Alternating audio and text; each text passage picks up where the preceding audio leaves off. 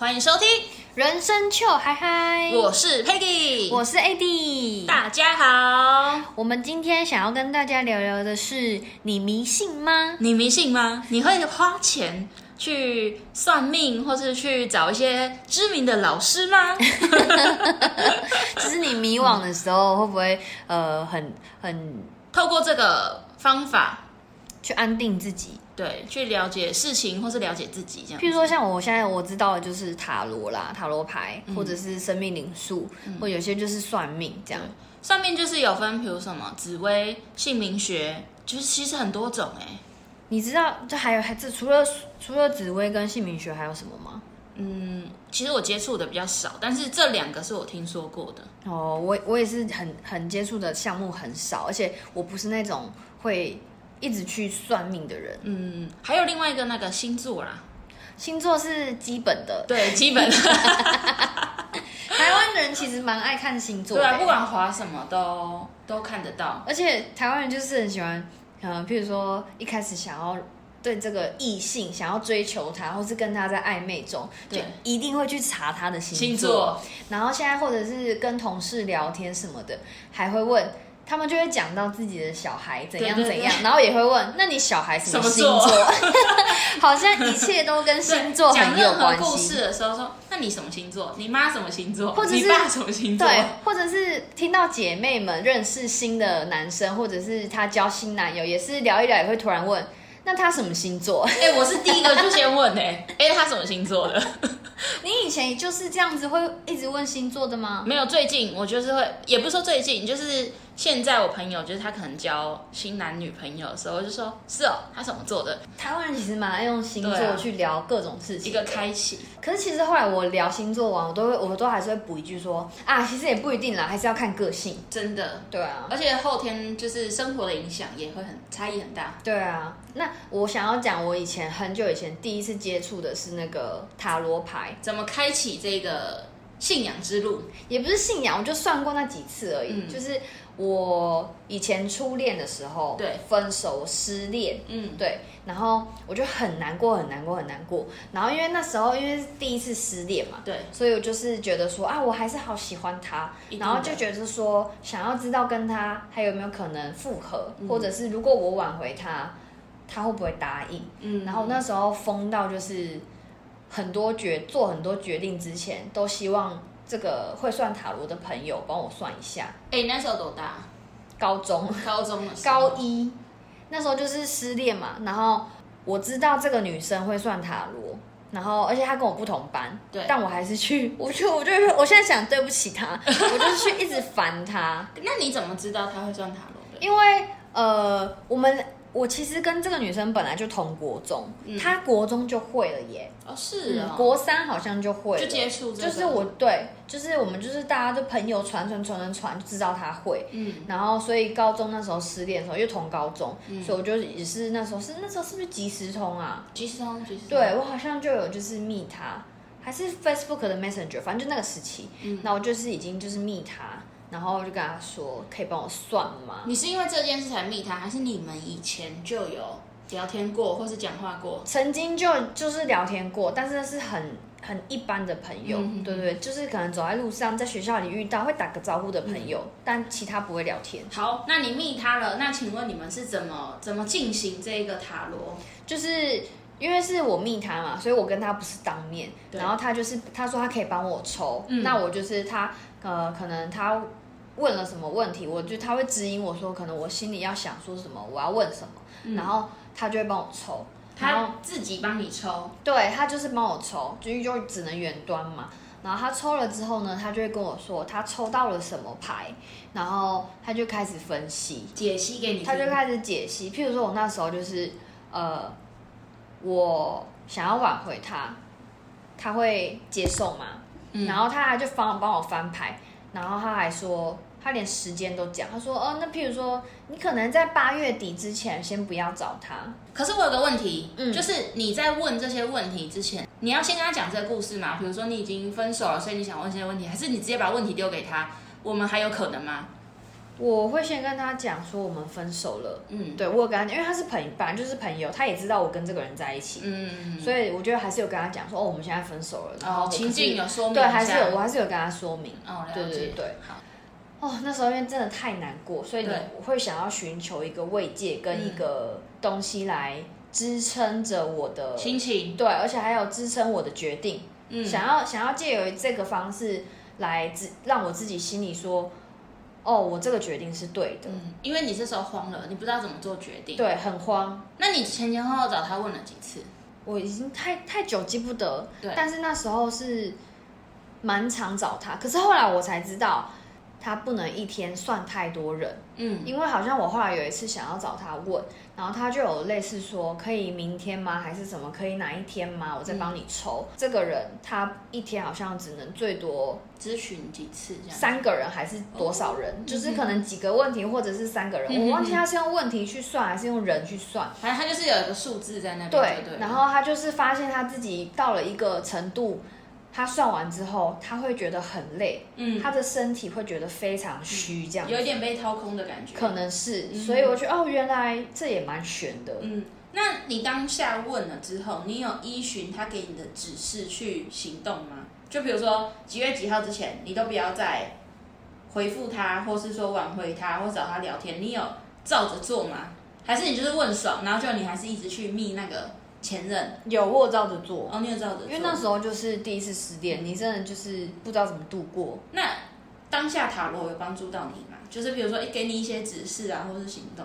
有点久，但是我觉得那时候给我的帮助最大，真的就是心情、哦，心理方面的安定，嗯然后至少就是，因为我觉得我想挽回他，可以吗？这种，嗯。那他的反，那他的回馈给你可能是，那你几号几号之前你再跟他再跟他讲或什么，这就是反正他不是很肯定的告诉你说不要，嗯。或者是很肯定告诉你说要可以，就是他反而是一个蛮开放式的，我自己觉得是蛮开放式的。开放式，但给你一个方向，可以抚平你的焦虑，这样。对，哦，对，我觉得这些到其实都是心灵寄托。嗯哎，你讲到塔罗，就是你知道现在很多线上塔罗的分享吗？嗯，就有个朋友，就是因为他会看小红书这个 A P P，嗯，然后其实有一个主题，就是他就会有一个线上抽，就是他们也都是就是专门在做塔罗的人，然后他会拍影片，可能他今天的主题是呃，假设七月份的什么什么，或是说你是什么样个性的人，你跟你的伴侣怎么样，他可能就排三组牌。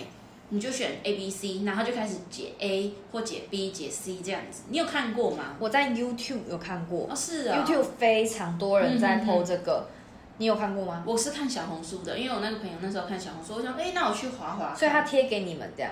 呃，因为他我那朋友跟我说他有看，所以我自己去，嗯，自己去搜这样子。对，我在 YouTube 之前也是无无意间，可能那个演算法吧，嗯就突然就是旁边列表就是有突然就哦什么塔罗什么本月运势，对对还是什么这段期间就是各种题目都有人算。对对对，然后就有人录起来嗯剖出来，我觉得哇，原来这个也也会是一个 YouTube 的那个主题耶。对啊，那你会去听吗？你有去听吗？我之前那时候刚发现的时候，我有我有听，嗯。然后就也是像你说的，他就是已经先抽好好几组，嗯，然后然后就会跟你说，那一到四你们大家现在就是选一组，那我就是依序讲解，嗯，然后我就会把那个时间轴跳到我选的那一组牌，对，然后我那时候刚看到这个，我就是有跟着做，但后来我没有继续看，是因为我看一看，我都会听一听，我都会想睡觉，啊，因为它就是镜头就是一直拍着那个塔罗牌卡牌，嗯对拍卡，然后就跟你讲解这样。哎、我上次很好笑哎、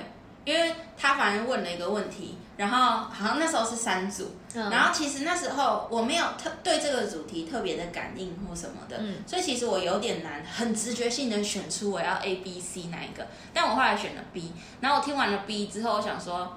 那我听听看 C，因为我刚刚 B 跟 C 之间在犹豫，然后后来我就听完 B，我就听 C 之后，我就觉得，嗯，其实好像差不多哎、我那时候的感觉，可是我觉得有可能是因为我对这个主题没有很强烈的感应，所以我在选的直觉性的时候，其实我对于这整个就没有很很寄托，或是说精神没有放在这上面，所以不会有太大的感受。就是后后面一开始接触，哎，这个很新哦，很酷哦，对对对，会认真选，或是认真听，或认真选你要听塔罗的那个主题，思考那个问题。但是到后来觉得听得有点累，对对对对，然后我就我就没有再听了，就觉得很好笑。但是大家如果现在你们在听这一集的时候，你们可能刚好。对，可能工作或者是感情，或者是生活、财务很迷惘，嗯，可以去 YouTube 找找看。对，就是有些时候真的是寻求一个心灵的慰藉，抚平你的焦虑。还有，我觉得还有一个就是那些讯息，可能真的是宇宙要给你的讯息。哎，对，真的。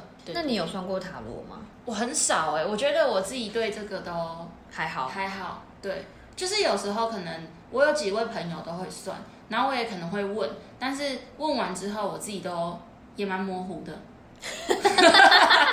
不，我觉得我我的模糊是，就是比如说我不会很强烈的执行，或是我可能当下也没有很强烈的焦虑，所以我对于这个状态我没有很投入。哦，对。那我还有就是算过生命灵数，生命灵数是什么？我生命灵数。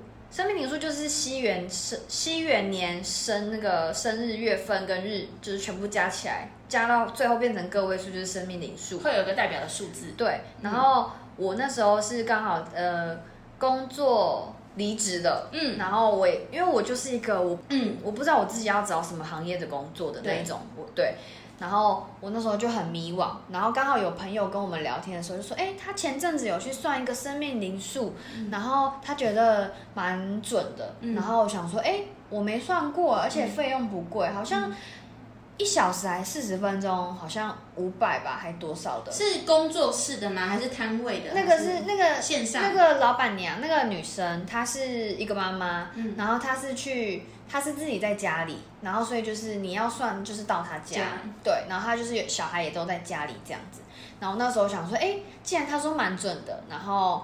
呃，我想说，那我这个五百块，我觉得我也花得下去，而且我那时候就是真的人在迷惘的时候就会找这些，嗯，然后我就想说，好，我去算算看，而且刚好还有一个是他刚好在我家附近，哦，那就方便，所以我才会觉得说，好，那我就去算，一去啊，就是就是那个我刚刚讲嘛，就是他他会告问你生日，他就把生日全部加起来之后，还会有他自己的解析生命灵数的方式，是对对对，然后他就开始讲，他说，哦，你好，假设我的生命灵数加起来。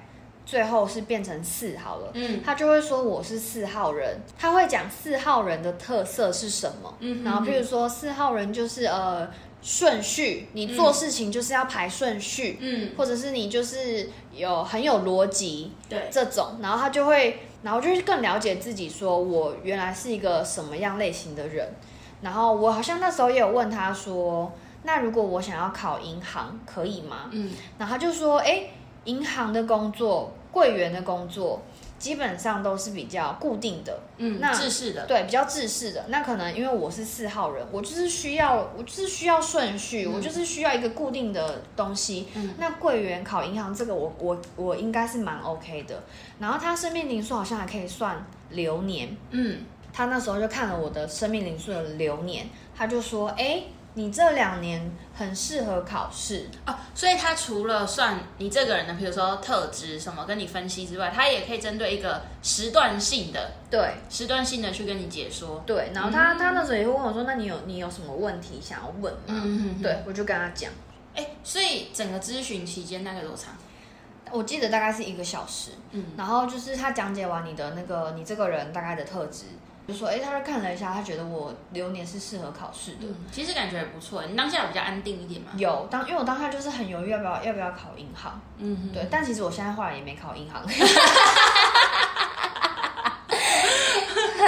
好好笑哦。那如果比如说像现在，你可能遇到一些状况的话，你会选择再用生命灵数去？咨询看看吗？不一定哎，是，我觉得要看什么问题，当下的心情。但是这个老师，这个老师给我的感觉，我是觉得还 OK。嗯，对。他是在 FB 上会有他他 FB 有，而且这个老师他会做水晶手环。哦。对，然后我后来其实也有跟他订水晶手环。对他就是可以用生命灵数去帮你配手环。嗯。然后或者是你也可以跟他说你想要补什么。嗯。然后他就会帮你配一个你想要补的手环。嗯。然后他那时候 Facebook 一直有 PO。嗯，他会 po 说有人分享，就是他是 他是银行行员。哦，是啊，本人他可能就是。是呃不，我说他分享的，他分享的客户是银行行员，啊，然后好像是理专，反正就是业务性质很对对。然后很需要业绩，或者是柜姐、嗯这种很需要业绩的。他说，就是大家都是赖都回馈他说，老师你的那个手环，我那个同事他们都要，就是觉得就是觉得很有用，就是可能是补补他们器材或能量者什么补那个对补能量的，补那个业绩好的，嗯，对，然后就有 post 出来在 Facebook，所以我想说，哦，生命灵数，那我也先来一条好了。就你有买吗？有，可是我那时候那阵子有带，但我也是后来都没再带。哦，就没再带。对对对对，就是就放好，把水、嗯把那个水晶手环，我不是就是乱丢，就是把它放好在一个那个集中的地方。嗯然后因为我后来还自己还陆陆续续买了一些水晶手环，但是我这阵子都没有戴。了解。对，然后这个老师，我觉得如果后续我可能真的还有什么问题的话，我应该还是会想要回去嗯可以找他聊一聊。去问问看。而且他很妙，他说我的生命灵数是四，对然后他说四号在塔罗牌里面代表的是皇帝，嗯，然后，然后我就还陆续跟他报了我们家其他人的生日，因为那时候我们家就是我也可能想说跟就跟他聊聊，对，然后我就报了我们家生，他说，呃，我爸跟我哥的都是几号几号人，然后几号人在塔罗牌代表的是那个教教皇还是什么，就是有点就是。居于皇帝之下还是什么？就是他们是是会辅辅佐皇帝的角色。然后他我妈我忘记是什么，他说我们家只有我是皇帝牌，哦是啊，那我们家的人都是辅佐你，对，辅佐我还是什么类似这种。好命啊你，好命啊你。然后后来有跟我哥聊，然后哥也听，他就哦，就他也是觉得哦，这个还蛮有趣的，但我不知道我哥后来有没有去算。然后其实我也算过几次啊，我我身边的很多老师他们就是研究的比较深入，所以我会了解说哦，老师他们其实在看的时候啊，其实有很多因素会呃融合进来看，因为他们看的比较多案例了，所以他们会知道哪些东西跟哪些东西有相关联这样子。但其实我自己很少很少一直去咨询诶、是哦，嗯，很少。我我一开始可能像你讲的，就是有去看，比如说自己的本命数嘛，就是嗯一开始生日、生日出来数字，因为其实你知道后面，比如说包含身份证字号啊那些，就是数字你都可以去去了解跟去去算，然后算的，比如说包含另外，比如说有事业啊、财富啊、健康啊，有专门的算法这样子。我我之前去你公司的园游会啊，嗯那就有老师在摆摆摊子对算。对对对然，后我也是第一次去才知道说，哦，原来身份证字号它也可以变成家总的一个数字，去跟你聊说这个身份证字号产生出来的数字跟你的生命灵数如果这样搭配的话，就是你这个人你可能更适合什么方面的？对，就是他会有很多细节。那我觉得像我们老师那边真的很专业，因为他们一看那个你的数字，比如说看你这个盘，就是我们说他这个盘的话，哇，他们其实可以看出很多细节，你知道吗？就是他就可以直接了解你这个人他大概是什么样子。对他甚至会问，比如说你现在这个年纪在哪个区间，比如说二十岁。二十五岁、三十岁、三十五岁，就是他会去了解一些你的这个状态这样子。那但是我觉得这个学问很深，因为我自己其实说实话，大家现在听下来，就是我比较没有那么，我比较少投入这个算命啊，或是咨询这个。我算其实都是一个秉持一个好奇心的那种感觉，就是所以就是听听看，我了解看看这样子。所以你只有一开始知道身边灵数的时候有，有有去找老师可能解析过，后来你都没有常常去在做比较比较少，然后但是有大家聊天聊到的时候，觉得拿出来案例，呃，分享一下这样子。但是我很少就是很认真的去解析，然后找解决办法，然后并且执行，我很少这样子。嗯，那你后来没有遇到一些迷惘的事情的时候，会去找老师聊说，哎、老师，我我现在这样子，的状态，，对，嗯，我遇到迷惘或是需要协助的时候，好像喝酒，寻求酒精老师，没有，我我现在就是运动，没有啦。我现在比如说，我觉得有方法很多，像我现在自己就是，比如说，嗯，运动、阅读。其实我觉得现在对我来说的话，阅读是最大宗的。就是我遇到任何问题的时候，我觉得阅读有两个，一个是找相对应的议题去了解，然后第二个是我现在发现阅读，光是阅读那些文字会带来给我心情很大的平静。嗯，对对对，然后我才能慢慢去厘清问题的所在，才去解决。其实有时候好像有时候去咨询或者是去开解，好像越问也会有时候会越迷迷惘，会不会？有可能啊，因为心情上，我觉得任何东西都适度啦。因为因为就像你讲，你一开始去算那个塔罗的时候，会抚平你的焦虑。嗯。可是当你执着，然后就是觉得只有塔罗能给你解答的时候，可能就过头了，这样子。所以数字也很也有很大一派的人在数字这方面很钻研，非常非常。那电话号码跟车牌呢？他们会非常的精选。会，我跟你讲，很有趣的是，我们这边那个我认识的一些老师，因为他们有一些数字对他们来说是呃比较有力量、有能量或是好发挥的。然后所以有时候你就看到那一连串，比如说公司附近啊，或是你认识的老师啊，他们车牌都是同一个系列的。就是那几个数字做排列组合，对排列组合。那如果像那种连号呢？譬如说全呃全部都一样，一一一一八八八八。哦，一一就是那种连号或是双隔壁隔壁是一样数字那种，它也有代表的符号跟能量，但是他们不会选择这个。我还想到一个，也叫天使数字。什么是天使数字？就是我我也是最近。有接触到一些什么灵性方面的那种 IG，嗯，然后我才知道说，哦，这种一一一一二二二二就是相同数字连续好几个的，是叫做天使数字。一定要连续吗？我后来去 Google，它有一个界面，就是它有一个网页会告诉你哪一些数字的排列组合，它算是天使数字。哦，所以它会有一个清单。但是但是通常这种连号的，同样呃同样就是。一一一二二三就是，或者是三三三四四四四，同样的数字连续好几个排在一起的，就是基本上都是天使数字。双位数的是吗？你要去网页看，我我没有去，就是其他其他不是这种好记的，我就没有去把它背下来。但是我之前有一段时间超级沉迷于天使数字，我只要在路上看到什么车牌，嗯，我我我一停好车，我就会 Google 说这个是不是天使数字。哦你看到，然后你觉得有可能的，我觉得我自己我自己猜测有可能的，但是因为他那个，譬如说好像二五零八，嗯，或者是五八五八，五八五八不是很多什么我发我发这种中文的谐音。那我那时候看到看到前面车牌是五八五八，我后来停好车，我估我就我就用手机查天使数字，就去看里面有没有五八五八这一组，嗯，结果我就是好像我就用这个方式去看，那可是我真的记不起来，因为太多组，所以我只会看就是连号，嗯。譬如说，像我今天早餐，我今天去买早餐，然后我一我们一停好车，我一下车我就看到那个很大的那个门牌四四四，三个四，三个四，嗯，就是我们华人会觉得谐音不吉利，对，四就是就是谐音不好嘛，嗯，那我之前也是呃接触到这方面，我才知道四四四其实也是一个好的天使数字哦，对，就是它那个网页都有解析说这一组数字可能代表什么。好，但如果你看到，比如说四四四，你今天早上看到四四，你查了也有这个天数字，它给你的指引会是什么类型啊？呃，他会他会稍微解说这组数字代表什么。譬如说，我记得四四四好像有点类似什么逝去的人在思念你，或者是什么，对，类似这一种。对，然后它每一组都代表不一样。譬如说我之前还什么。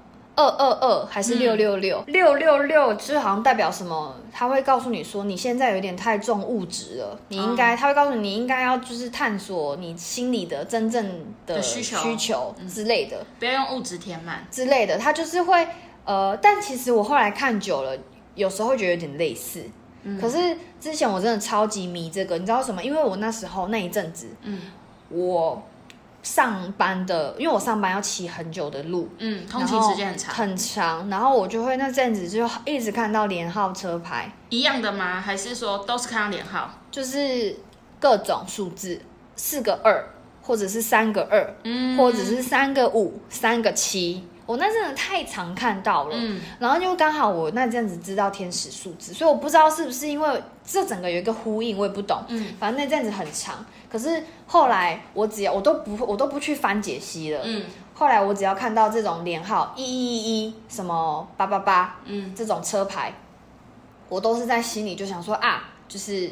我身边天使很多，他们就是可能想要告诉我，就是我很幸运，我都是用这种方式告诉正向的。对对对，就是我看到这个好没关系，我也我也就是有点其实懒得去看解析了，我就是告诉自己，就是看到这个连号，就说哦，谢谢天使，真的，我就是呃，这样也让你那一天心情应该也很对我我心情会不错，就是这算迷信吗？我觉得有点算是就是正正面能量吧，就像帮自己一个加油鼓励这有样子。有一点算。而且你知道前阵子 又要讲到，就是之前我在考虑银行考试，就是嗯两年前，就是那个时候，对，我那时候有一次，呃，骑车回家，从从朋友家骑车回家的路上，就看到了两台好像六的六六六六的车牌，嗯好像摩托车跟机车，呃，不是摩托车跟机车是一样，不好意思，汽车跟机车都有。对，然后那时候我就是心里在很疑惑，到底要不要考银行。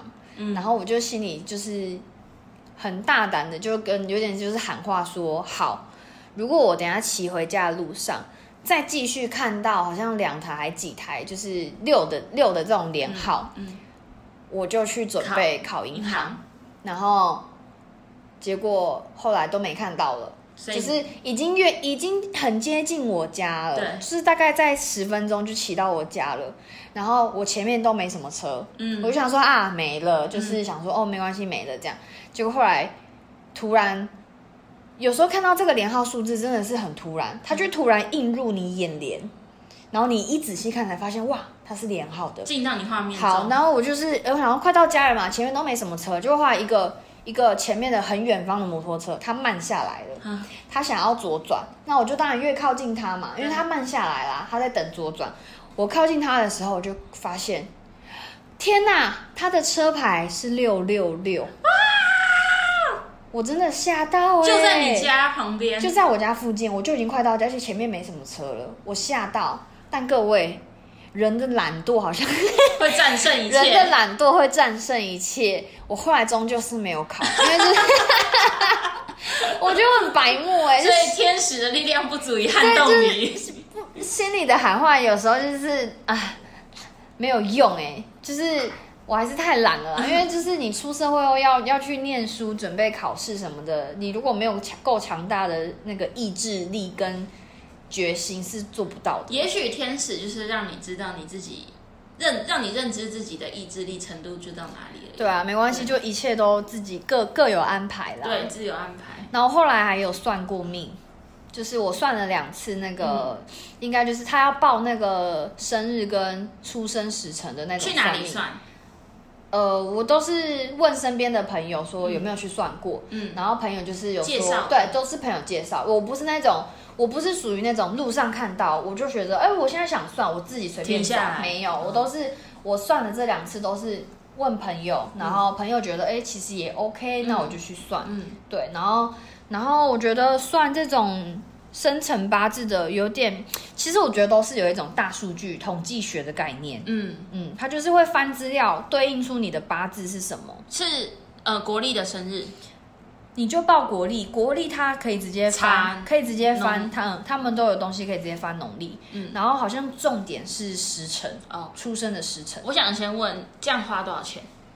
我第一次去的那一家，我我朋友是跟我说，你就自己决定你要包多少。包红包？嗯，我那时候好像自己好像是包一千二，嗯，那时候好几年前了。嗯然后前今年还有再算一次，我男朋友先去算过，嗯然后他算完回来，他觉得还 OK，、嗯然后他就我就心想说，哎，有点贵，嗯。但我自己当时觉得说有一点想换工作，嗯。然后可是其实对于其他事情我没有任何的呃疑惑嗯。或者是迷惘，嗯。所以可是我就想说，哎，可以接受的费用，我说啊算算看好了。那他怎么回去算啊？也是朋友介绍他吗？我我男朋友是他自己上网查，哦他看了很久，哦然后网络可能有有人有写推荐的文章，嗯所以他就想说去算算看，对，然后我们算这个其实蛮贵的，一次两千一，个人，对，这是你算过最贵的。对，算我算过最贵，嗯。但是我觉得这个这个这个老师很老，他大概七八十了吧，哦。嗯，是在呃外县市吗？没有，就在我们就在就在我们住的住的附近附近，嗯。对。他也是啊，就是你给他生辰八呃，你给他出生年月日，然后出生时间，对，他就会去翻那个，他手边有很多书，就是那种旧，因为他已经七八十，所以就古书，对他都已经用很久的书，嗯，他会先查出对应你你这个人的八字嗯写出来，他一写出来之后，就跟着我看着我男朋友说，他很难伺候，他看着你你男朋友说你很难伺候。对，老师的意思就是我可能脾气很差。那你男朋友有没有瞬间再拿出五百块给老师？他就是讲的太好了，他就笑笑的，可能想啊，老师原来你懂这样。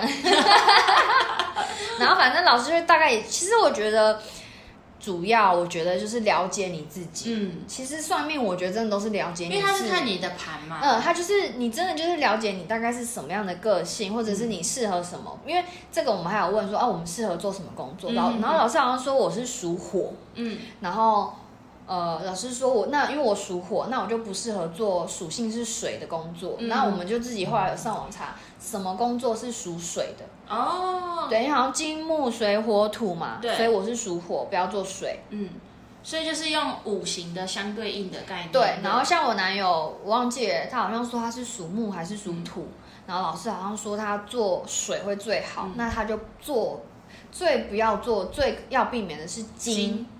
对，他就我们就回回家都自己查金克木，所以就不要做金，像这样子。对，就是类似。然后，然后我我就问老师，老师，因为我已经属火，我说老师，那如果我还做火呢，会不会太太暴了？就是太暴躁，或者是我会更那个脾气更差？那老师说没有没有，你这样子如果做火更好。说什么我这样就有什么三个火还是几个火？就相对应的。好像会跟你老师会跟我对，你就那你就跟你。哎，那你现在做的工作是火吗？我现在做的工作，我后来因为我现在做的这个行业，我后来去查，好像是木吧。哦。之类的木生火，我不知道，没有多问。哦，嗯，然后老师很妙，他后面还有说什么？他也看看看看看，我觉得就真的就是统计学。他看了他就说，如果我生小孩，嗯，我会生属蛇的。蛇年呐，对，他说我会生，我的小孩会属蛇，还有几年，赶快现在算一下。今年是虎年，虎兔蛇。我说我不，我心想说我不要，你不要，不要，很快哎，我我真的现在还没有想，然后反正你不要逆天，顺其自然，就反正顺其自然，然后能避就避，反正就这个老师就是他。因为他在我们面前翻书，翻到了他就填进去他的那个表格，翻到了就填进去表格。嗯，然后他讲的，我觉得就会让我们觉得，哎，至少他是有依据的。嗯。哎，那表格事后会留给你吗？会，他就是写在他自己的表格，然后表格就是会，他就折起来放在红包袋给我们拿回去。然后因为他的那个他的收费价都是已经就是有一个价目表，然后写部落写那个推荐文章的也有拍，然后放在他的文章里面。就不是随随口对，就不是说人家说什么随喜，就是你要包多少包多少，不是这种。对，然后。诶哦，因为因为我之前很久以前还跟我男朋友聊天说，哎，还是我们以后我们自己开饮料店。我们很久以前就聊过，所以哎，还是我们开饮料店啊。然后那时候老师不是说我不适合做水嘛？对。老师就默默讲出去，因为他不跟，因为老我们根本没老师没跟老师聊老师也不知道，老师也不知道，他就说，那你就是不要做水。他说就就像是饮料店。哦哟。他说：“你不要做饮料。”哎，你这两千块花的值，就很妙。你这两千块，两千块花下去，好比你以后花两百万。然后，可是因为我男朋友适合做水，然后就，可是所以算完之后，我们就稍微就是聊天，我们就说，哎，还是如果我们真的以后有做饮料店。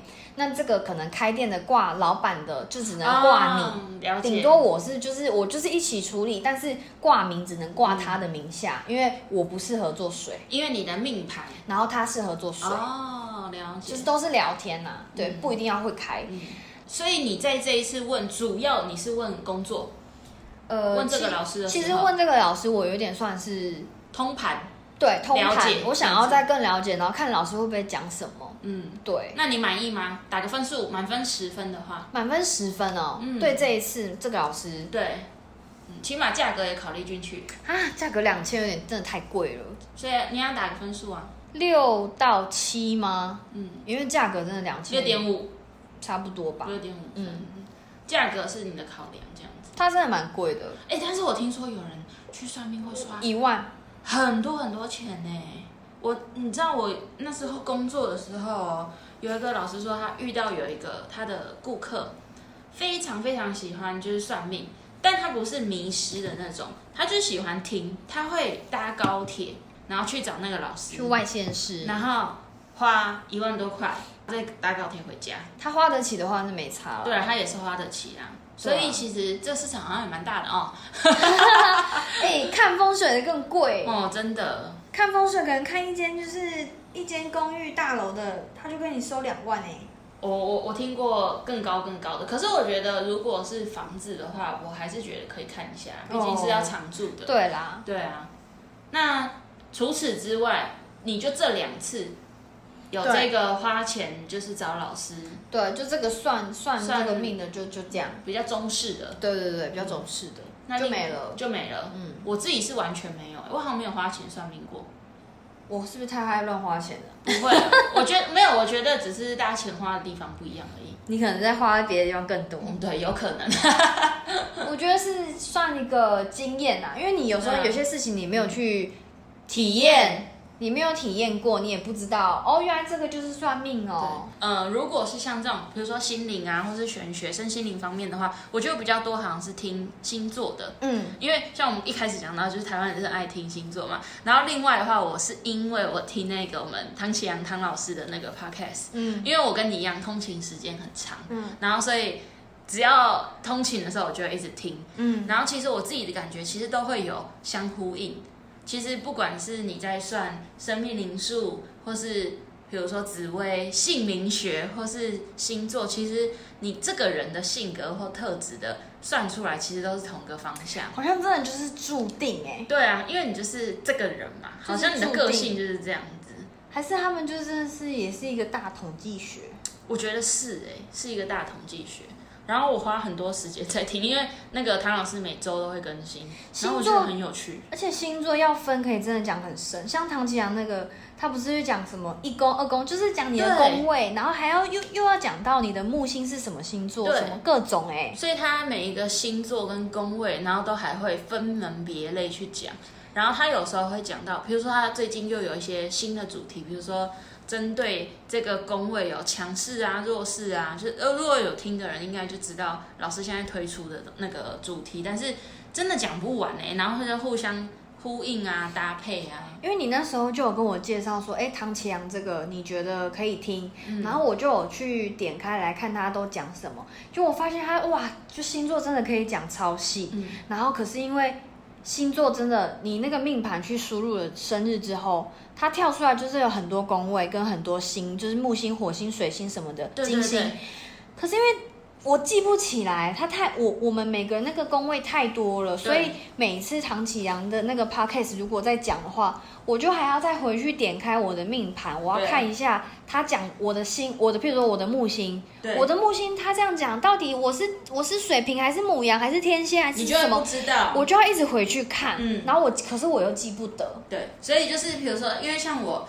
那个，比如说他讲武功，武功是那个感情的嘛，大家都特别有兴趣，所以讲到武功的时候，你就会想说，哎，什么心怎么样怎么样怎样？你除了知道自己，你还想知道别人的，所以你如果要听别人，你就要知道别人的 生日，对，还有那个出生时间，对对对对对，有点像这样子，所以，嗯，这个也是你要有一点点的。资料你才能去去听，你才能，而且你才可以解析别人啊。对啊，因为他他讲的这个更深，你就一定要去星座命盘把时间打进去。对对，但我觉得听自己就很有趣啊。所以你都相呼应。所以他讲的那个，你会专门只听你自己的那一趴吗？我每一集都有听，然后可是比如说我跟那一颗星完全毫无关联的时候，我好像还是会听，可是有时候就是只是当背景音放过去而已，就没有很认真的去记忆。或是去去听他的论述这样子，所以你就是会注意听你你的那个宫位，或是你的那个心。然后我会听，就是比如说我父母或者我身边重要的人，对。然后是比如说假设我知道你可能，比如说我知道你 A D 你的是什么星座或什么，我会大概听一下，就是我身边的好朋友这样子。哎，我之前不是有推荐给你一个 I G，他就是。每个月会发布星座运势，你觉得那个准吗？我觉得我自己的感受是，如果是好的，我就相信；然后如果它是不好的哈，我不会特别相信，但我会提醒自己。嗯，对对对，我现在也是这样，因为我不想要让那个不好的一直留在我的心上，然后让我觉得我那一个月好像都会这么不好。嗯，但是我会尽量提醒自己，不要落入那一个。不好的状态，对我觉得讲到不好的，真的都是提醒自己，提醒你不要再一直提醒你看看检视自己现在是不是有有往不好的方向，你就赶快自己拉回来。对，就是他，比如说他会说。呃，这个月要注意你的，可是他会提醒你这个月要注意你跟家人的沟通，因为会有强烈的争执。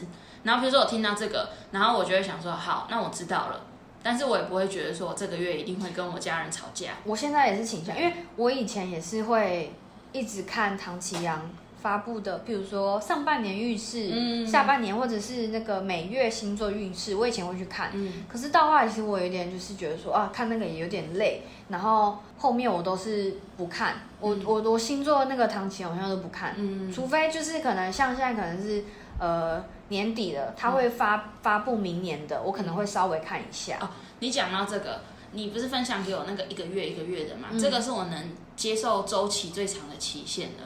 因为像唐启阳，他有时候会发半年或一年的，我不行，因为我觉得好或不好，就是如果一整年要让我延续的话，太久了。对，而且我觉得这个或多或少还是会影响一下，影响到我的心情。就是他如果跟你说，呃，比如说你说狮子座下半年会很旺，那我是否就会因此而就是可能觉得，反正我就是很旺，或是如果他跟你说狮子座会不好，那你是会觉得你未来这一年都会不好。所以这种周期太长的，我就比较没有去听。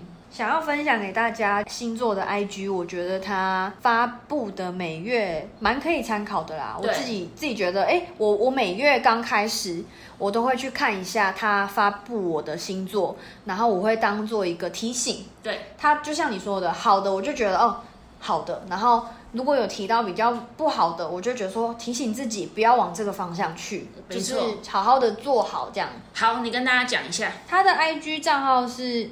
一二下底线 talks t a l k s，一二就是数字的一二，数字一二，我觉得它还蛮蛮的那个蛮不错的，大家可以搜寻一下。我们现在是二零二二年，所以如果你在未来很久以后才听到这个，不知道它会不会改名，但是如果有的话，你可以 Google 看一下，或者 IG 搜寻一下。对啊，而且，诶。